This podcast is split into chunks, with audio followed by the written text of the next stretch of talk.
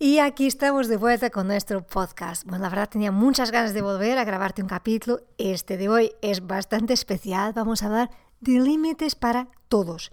Pero límites también en tres dimensiones, que creo que a veces nos quedamos cortos si pensamos los límites solo desde una perspectiva, así que te una serie de tres capítulos y en cada uno te voy añadiendo una capa más.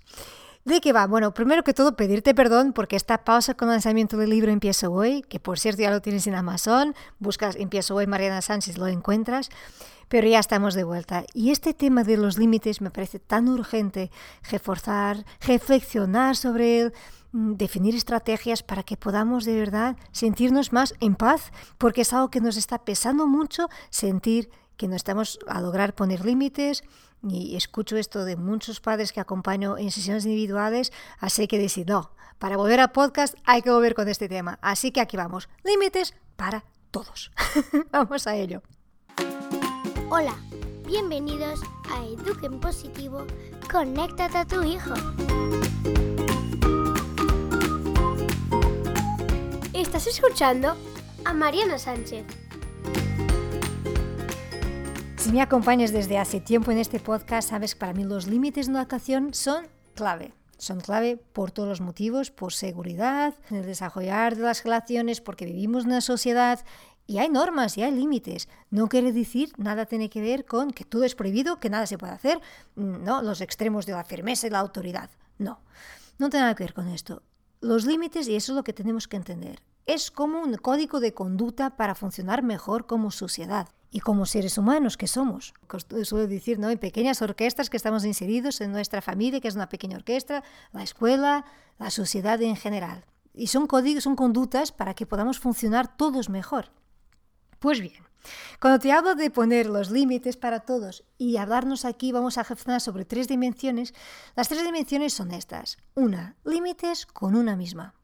Una misma, como adulta, como, como qué límites tengo yo. Segunda dimensión, límites con nuestros hijos y los límites en ellos, cómo los ponemos los límites. Y la tercera, pues límites con los demás. Pues bien, para que esto no sea un capítulo eterno, eh, voy a hacer como una pequeña serie, como os comentaba en la introducción, y en este capítulo nos vamos a centrar en nosotras mismas, en nosotras como adultas y también como mujeres. A los padres esta reflexión seguro os va a servir, pero en algunos puntos voy a hablar en concreto a las mujeres, a las madres. Bueno, empecemos por nosotras. Quizás eh, creo que lo primero que tenemos que hacer es un autoanálisis de cómo llevamos nosotras el tema de los límites. ¿Qué límites me pongo yo a mí misma? ¿Cómo soy de autoexigente? En el trabajo, en casa.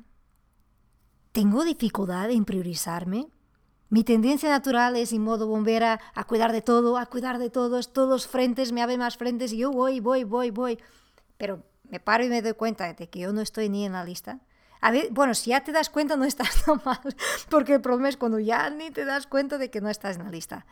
Y, nos engañamos, sin querer, nos engañamos a pensar, bueno, eso es una etapa, eso es una época, ya pasará, ya me pondré en ello, ¿no? Ya me ocuparé de mí. Entonces ahora la pregunta que te quiero hacer es otra. ¿Cuánto tiempo tardas a lograrlo? A de verdad ponerte en ello, a ocuparte un poco de ti.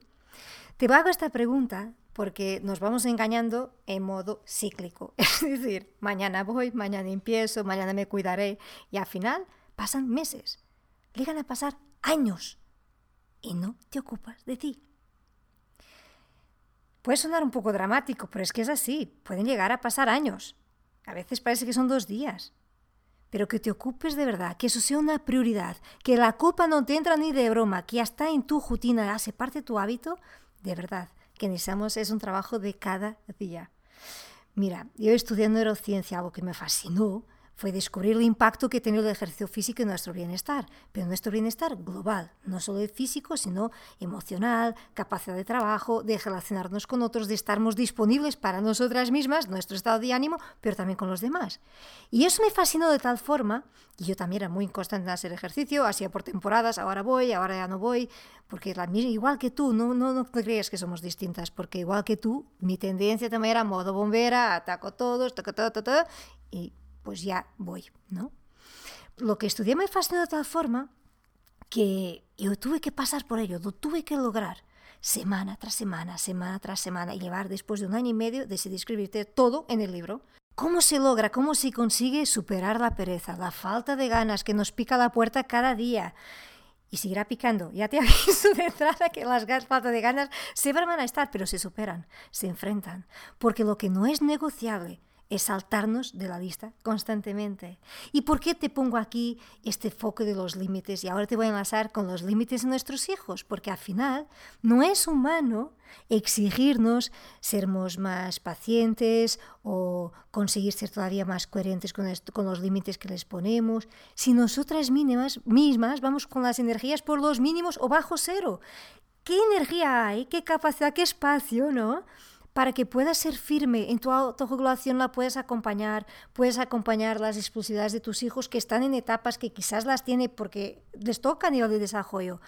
Pero qué difícil, ¿no? Y qué deshumano. A mí yo creo que es a nivel de deshumano. Autoexigirte todavía eso de que consigas mantener la serenidad, acompañarlos. Después de un día de trabajo llegas a casa y todavía consigues llegar a topes, llegar a todo. Humanamente no es posible. No, y quizás tenemos que empezar por ahí, soltar esta idea de que podemos y que vamos a llegar a todo. No.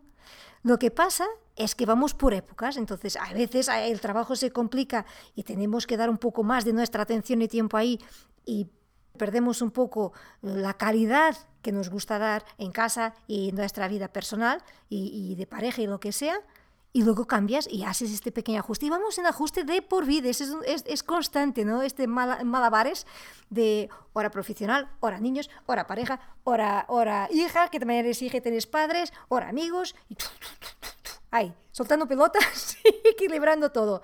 Pues a una que no puede faltar y es la primera que ponemos abajo y la quitamos de las manos, que es nuestro autocuidado, que es nuestro cuidar de nosotras mismas sin culpa pero con constancia.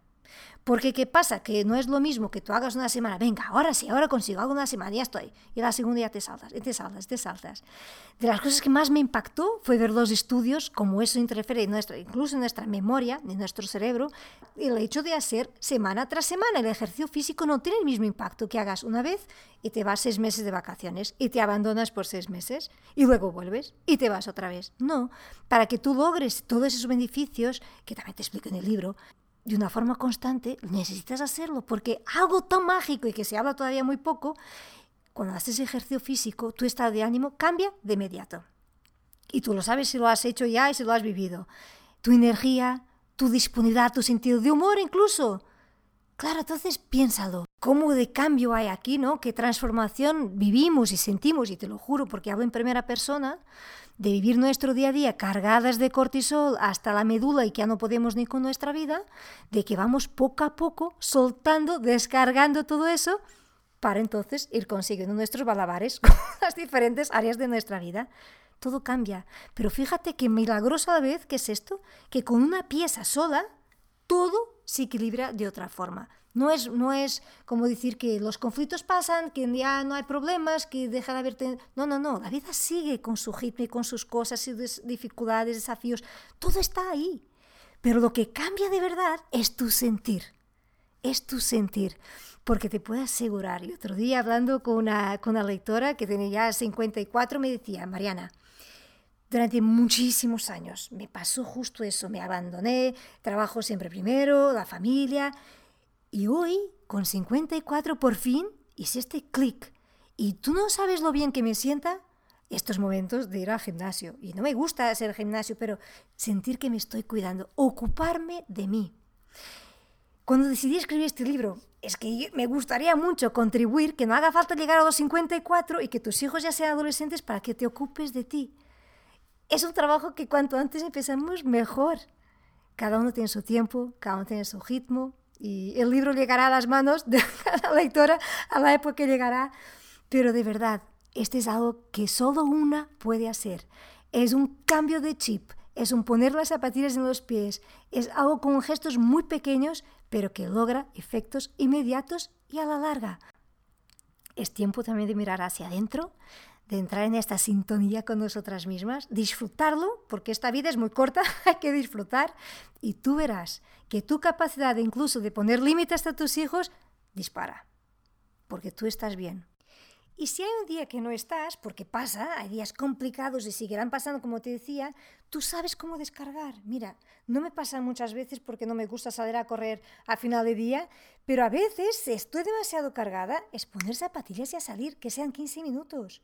Porque de verdad, este cortisol hay que salir, hay que sacarlo. Ya hablamos de esto en otro capítulo, de la irritabilidad, ¿no? ¿Cómo hay que sacar esto? Pues sí, no tengas dudas, que esto se sacas, te quedas mucho mejor. Y si lo dejamos acumular y acumular, también pasa factura. Así que la invitación que te quiero dejar hoy, y vamos a ver, porque el próximo capítulo hablaremos de los límites en los hijos y cuán importante es esto. Y ahora seas madre, seas padre. Lo primero, para poner límites con firmeza, con amabilidad, con coherencia, es cuidar nuestro sentir, nuestra energía, nuestras reservas. Sin eso es muy difícil conseguir ser consecuente y firme con límites a los demás. Así que esta es la primera parte. En el próximo capítulo vamos con los niños. Te dejo un abrazo enorme. Nos vemos por, bueno, por correo si me puedes escribir cualquier duda que tengas. Si necesitas una sesión, por supuesto, Mariana Sánchez Podcast el libro, si de verdad dices, no, necesito este libro, pues tienes Empiezo hoy en Amazon, buscas Empiezo hoy Mariana Sánchez y te saldrá. Y nada, cualquier cosa estamos por Instagram, nuestra eh, newsletter, te dejaré todos los enlaces aquí en las notas de este capítulo y siempre, siempre estoy al otro lado del correo para lo que haga falta. Si este capítulo en particular te parece, mira, esto mi amiga necesita, mi hermana, mi madre, para quien sea, hay que compartir. Y yo dejo los capítulos en abierto para eso para que llegue a quien lo necesite. Y ahora sí, me toca despedirte. Dejo un abrazo enorme y espero que empieces hoy. Un abrazo.